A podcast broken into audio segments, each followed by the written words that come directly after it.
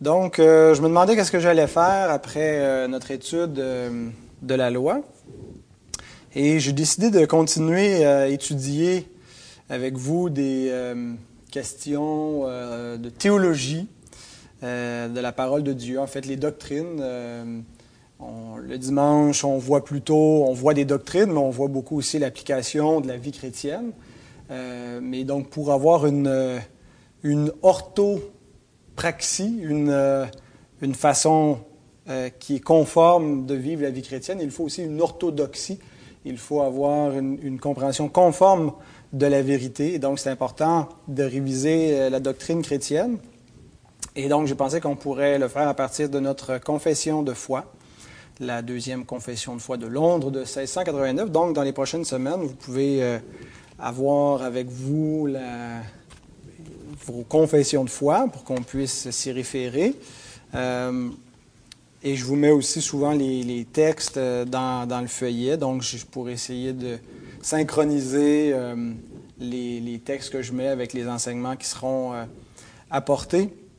Mais donc, pourquoi étudier une confession de foi? certains vont dire c'est un document humain, on est aussi bien d'étudier directement la Bible. En fait, on utilise, une confession de foi pour étudier la Bible. Euh, on ne pense pas que la, confession de foi apporte un autre enseignement que l'enseignement biblique. Elle, euh, est un document humain qui n'est pas infaillible, mais quand même qui a fait ses preuves et qui n'est pas l'expression de la foi d'un homme isolé quelque part. C'est pas juste comme quand on lit un livre chrétien, généralement il y a un seul auteur ou quelques auteurs euh, qui nous partagent leurs pensées, leur interprétation. Mais donc, une confession de foi, c'est euh, une, Église qui a confessé ensemble, et donc sur des siècles, c'est l'Église du Seigneur. Et donc, on a vraiment la quintessence de l'enseignement de la parole sur tous les sujets les plus importants de la Bible. Donc, euh, c'est pas comme telle la confession de foi qu'on étudie euh, ou la théologie historique, mais ce que je veux faire, c'est étudier les grandes doctrines de la Bible en utilisant la structure de la confession de foi. Et euh, ça ne sera pas donc euh, des études là, qui vont être hyper approfondies où nous allons euh, passer euh, des semaines sur un seul paragraphe comme on a fait quand on a étudié l'alliance dans la confession de foi. On va, on, va, aller plus rapidement, un vol plus... on va survoler, c'est-à-dire plutôt que de...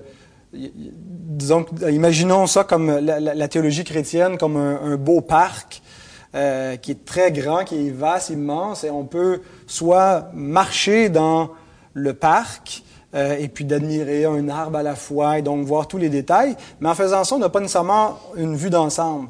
On pourrait monter très, très, très, très haut au sommet d'une montagne euh, ou en avion, puis passer au-dessus de ce, ce, ce, grand parc national et là, voir tout d'un coup d'œil, mais là, on n'aurait peut-être pas assez de détails. Alors, ça va être un équilibre peut-être entre les deux, d'y aller chapitre par chapitre, paragraphe par paragraphe, sans entrer dans trop de détails. Donc, peut-être comme à vol d'oiseau, où on voit euh, suffisamment de détails, mais en même temps qu'on ne perd pas de vue l'ensemble et qu'on va avec un rythme assez rapide pour être euh, en mesure d'apprécier l'ensemble de la structure euh, doctrinale de notre, notre foi. Et donc, c'est la seule introduction que je fais à la, confession de foi. On plonge directement dedans ce soir euh, au chapitre 1. On retrouve quelle doctrine? Vous savez pas c'est quoi la première doctrine de notre confession de foi, chapitre 1?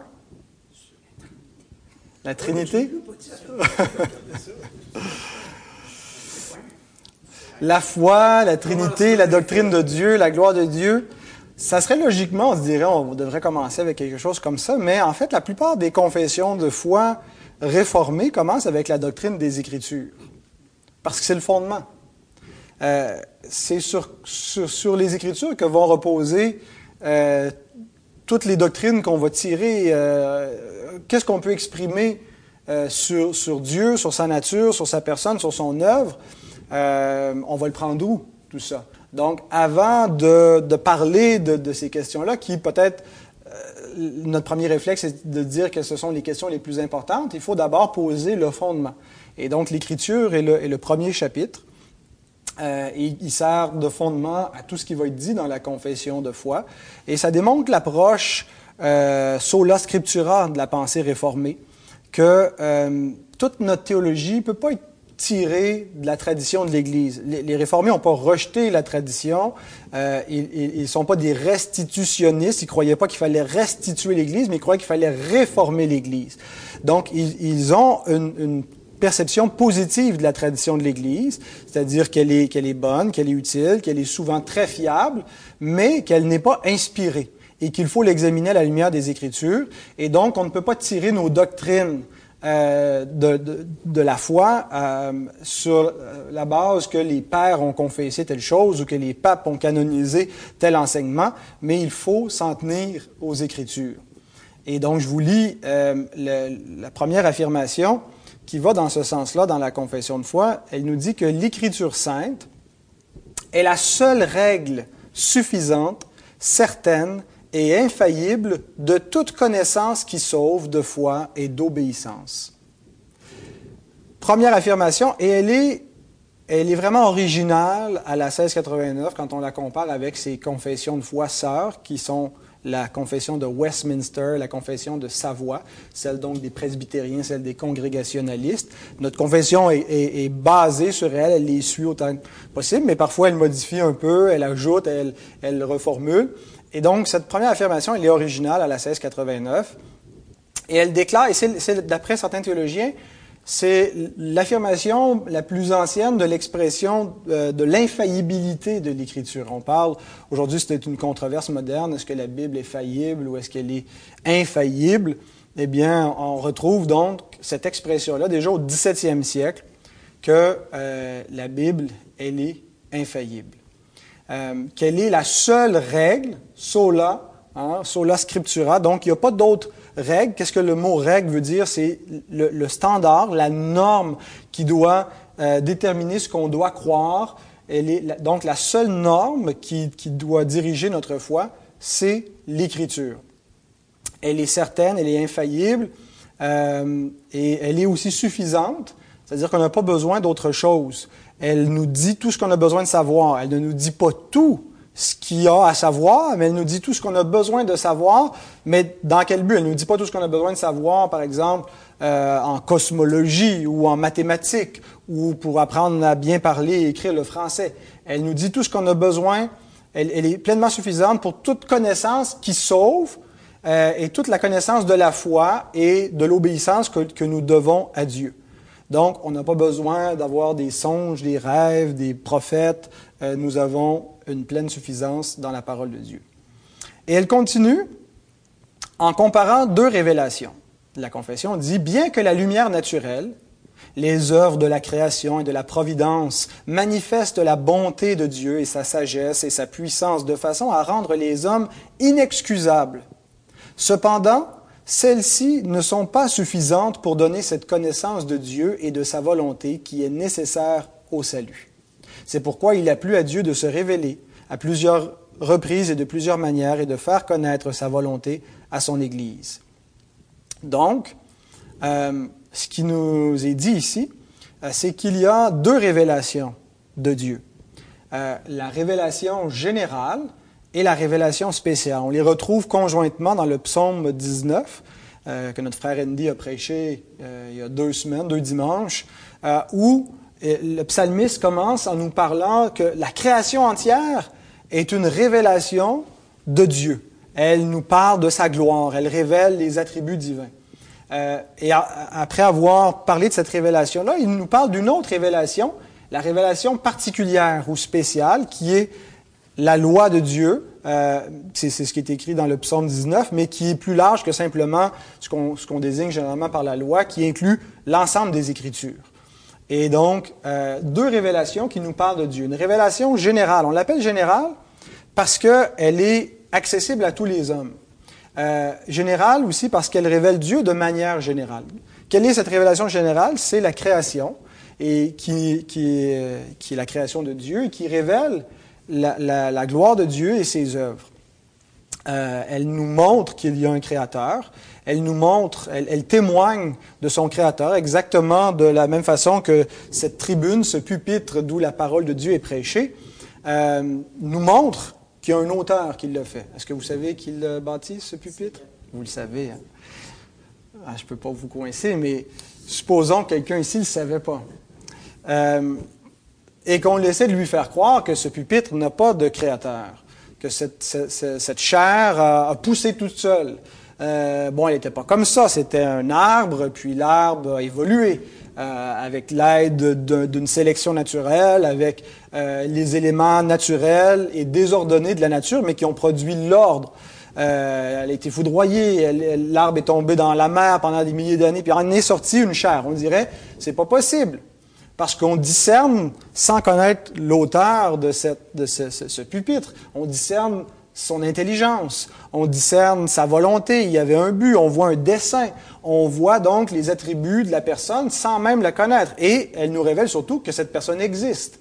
Euh, donc, la création, de même, nous parle de l'existence de Dieu et révèle sa gloire.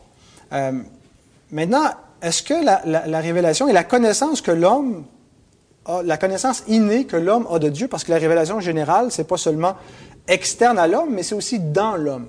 Hein, c'est deux volets de la révélation générale, à l'extérieur de lui, dans les œuvres de Dieu, mais à l'intérieur de lui, il y a un témoignage que Dieu existe. Ce que Calvin appelait le sensus deitatis, le sens de la divinité. Euh, on, parle on, interprète un passage de l'Ecclésiaste, je crois, qui dit que Dieu a mis dans le cœur de l'homme la pensée de l'éternité. Dans ce sens-là, la notion qu'il y a un, infini, un absolu, et donc qui nous renvoie à, Dieu, parce qu'on vit dans un contexte de finitude, mais donc il y a quelque chose d'infini au-delà de cette création. Et donc, Dieu a mis cette pensée dans le cœur de l'homme et a mis aussi le témoignage de sa loi, et tout ça rend témoignage à l'homme de Dieu. Et en fait, c'est pas que l'homme a la possibilité de connaître Dieu au travers de euh, cette révélation générale et que certains le connaissent et d'autres le connaissent pas. Tous les hommes connaissent Dieu par la révélation générale. Euh, c'est exactement ce que l'apôtre Paul nous dit dans Romains 1, 18 euh, à 19.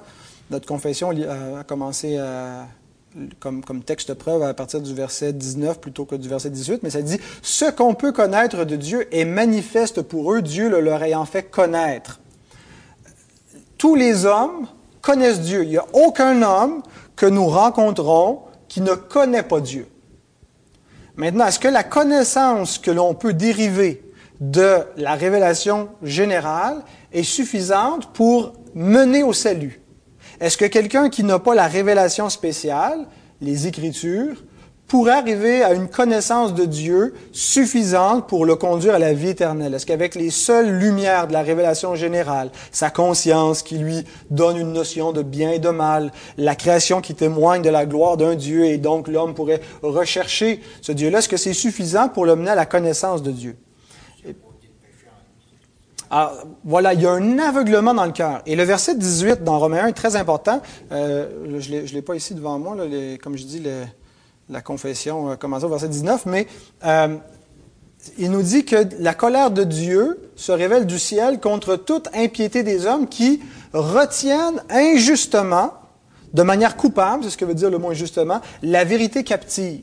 Donc, les hommes ont le témoignage de la vérité à l'extérieur d'eux et en eux. Le verset suivant nous dit, ils connaissent Dieu, mais ils retiennent cette vérité captive, ils la changent en mensonge, et au lieu d'adorer le vrai Créateur, ils se font des faux dieux.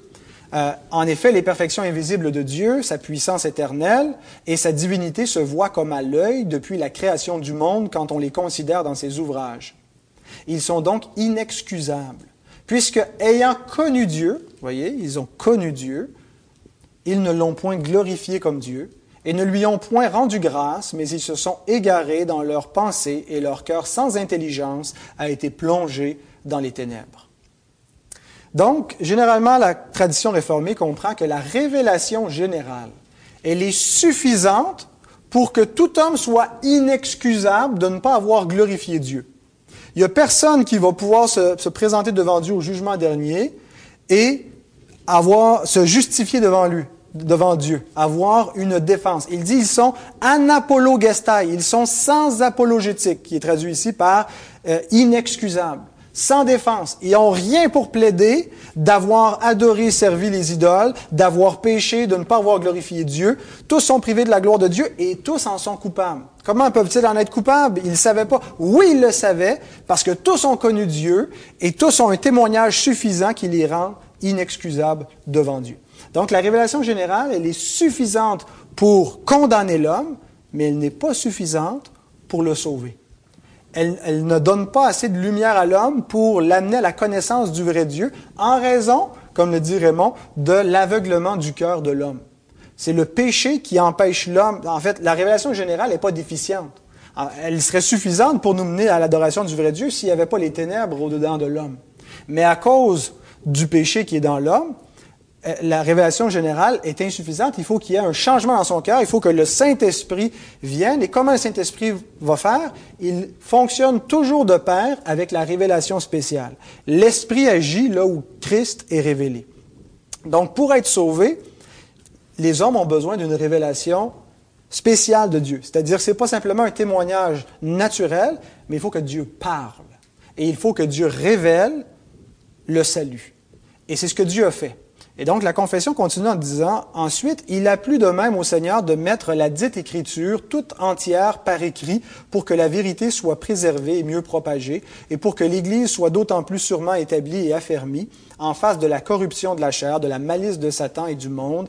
Ainsi, l'Écriture sainte est indispensable, Dieu ayant cessé de manifester sa volonté de cette manière à son peuple, comme il l'avait fait jusqu'à jusque-là. La confession fait une distinction à l'intérieur de la révélation générale entre la euh, c'est-à-dire dans la révélation spéciale, entre une révélation spéciale non écrite, quand Dieu parlait aux prophètes, quand Dieu donnait des visions, c'était la parole de Dieu, mais elle n'était pas inscripturée, elle n'était pas mise sous un support écrit qu'on pouvait lire et qui pouvait être préservé. Euh, mais donc Dieu a parlé à nos pères, les prophètes, Hébreux 1.1, euh, après avoir autrefois à plusieurs reprises et de plusieurs manières parlé à nos pères par les prophètes.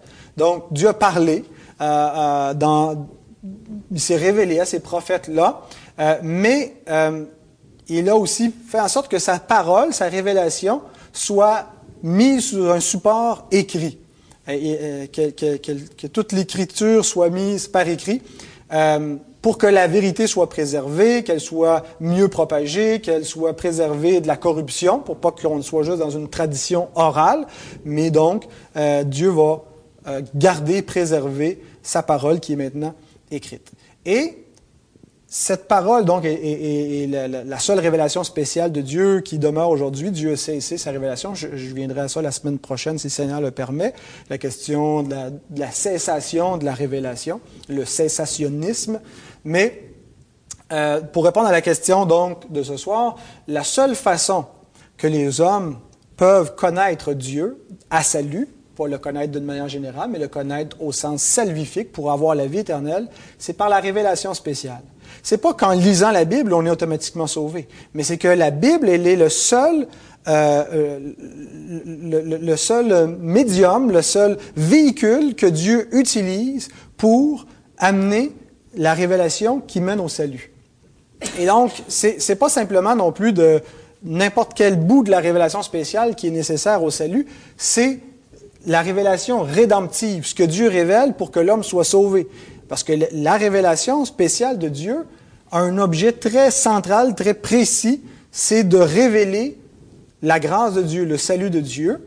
Euh, et donc, pour qu'on puisse bénéficier de tout ce que le Christ allait faire pour ceux qui vivaient avant lui et de tout ce que Christ a fait pour ceux qui vivent après lui, il faut une révélation qui mette tout cela en lumière. Et la parole de Dieu est cette révélation qui euh, communique la grâce de Dieu. Et lorsque cette parole est répandue euh, et que l'Esprit applique ce que Christ a fait à la croix euh, au cœur qui entendent la parole de Dieu, eh bien, la foi peut naître dans un cœur et la personne peut connaître Dieu de manière vivante et salvifique. Et toute la connaissance donc que nous avons de Dieu est fondée dans la révélation de Dieu. On viendra un peu plus tard aussi à, la question du témoignage de l'Esprit en lien avec la parole, mais l'Esprit n'opère pas sans la parole de Dieu, la parole qui, que nous avons sur le témoignage écrit. Alors, avez-vous des questions?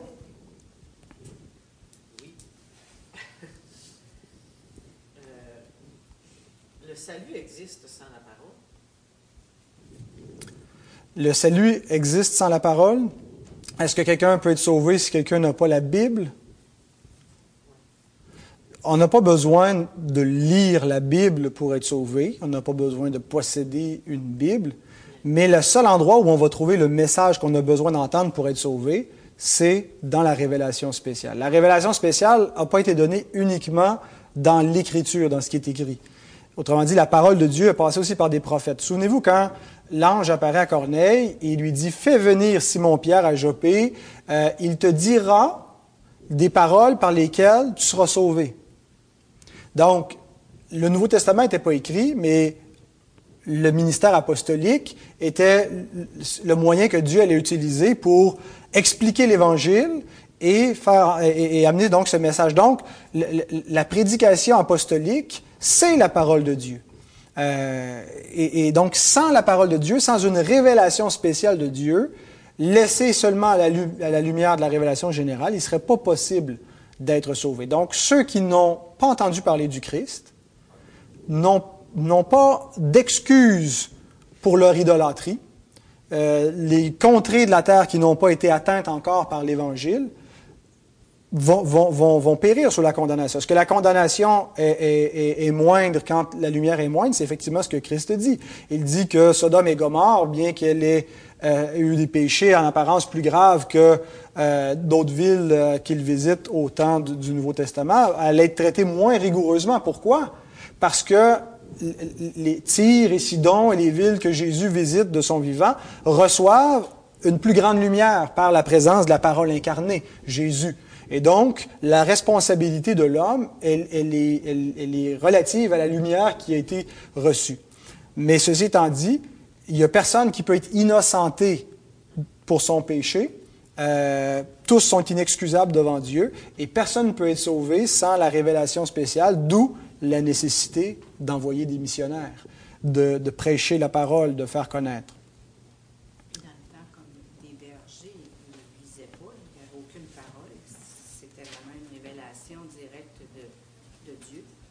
Ben c'est ça, comme je dis, il y a, il y a eu des, euh, des la, la, parole de Dieu, elle a été, elle a une phase non écrite pendant toute la période de révélation qui termine avec la fermeture du canon, où là, elle est exclusivement écrite. Elle, est, elle, a commencé où Dieu s'est révélé à Adam, il s'est révélé à Noé, il n'y avait pas encore l'écriture, mais Dieu parlait. Donc, il y avait la révélation spéciale et sa parole était transmise de manière orale.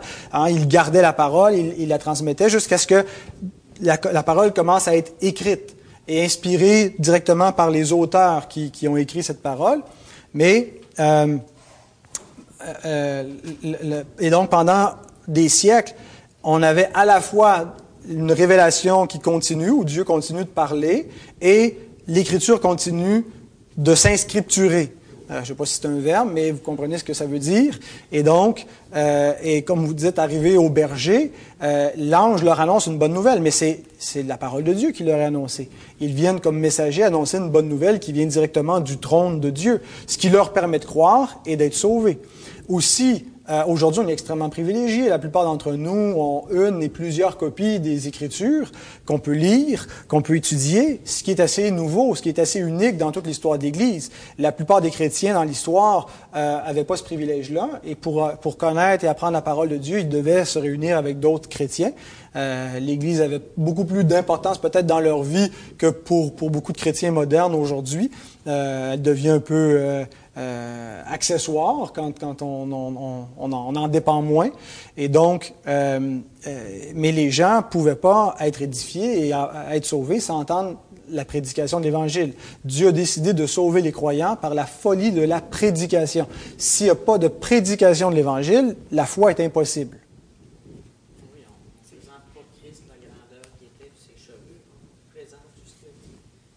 Alors, on rapporte les paroles du Seigneur. Les bergers, ils attendaient, quand, parce qu'il ça, il n'aurait jamais cru. Quand il lui dit, je vous annonce une bonne nouvelle, vous avez un sauveur qui est né. Absolument. C'est qui ont pris ça? Ben, c'est. Il, avait, il avait déjà entendu parler qu'il fallait qu'il y avait un sauveur. Qui ben, au premier siècle, et, et, même avant le premier siècle, il y a l'attente messianique. Dieu a promis, en fait, c'est la première révélation de, l'alliance de grâce, de l'Évangile, dans Genèse 3.15, immédiatement après la chute il va avoir une postérité qui va écraser la tête du serpent. Cette postérité, il nous en est dit davantage à mesure que les siècles ont passé. Ça va être le fils d'Abraham, euh, le, fils promis. Ça va être aussi, euh, il va venir de la tribu de Judas, ça, il va venir de la famille de David. Il va être un roi, il va être un sacrificateur, il va être un prophète comme Moïse. Donc, il nous a dit plein de choses qui, qui ont développé une attente messianique chez tout le peuple de l'Alliance qui attendait, qui espérait euh, ce Messie. Mais donc, la foi qu'ils avaient dans le Christ à venir venait de où? venait de la révélation spéciale de Dieu, elle venait pas de la révélation générale.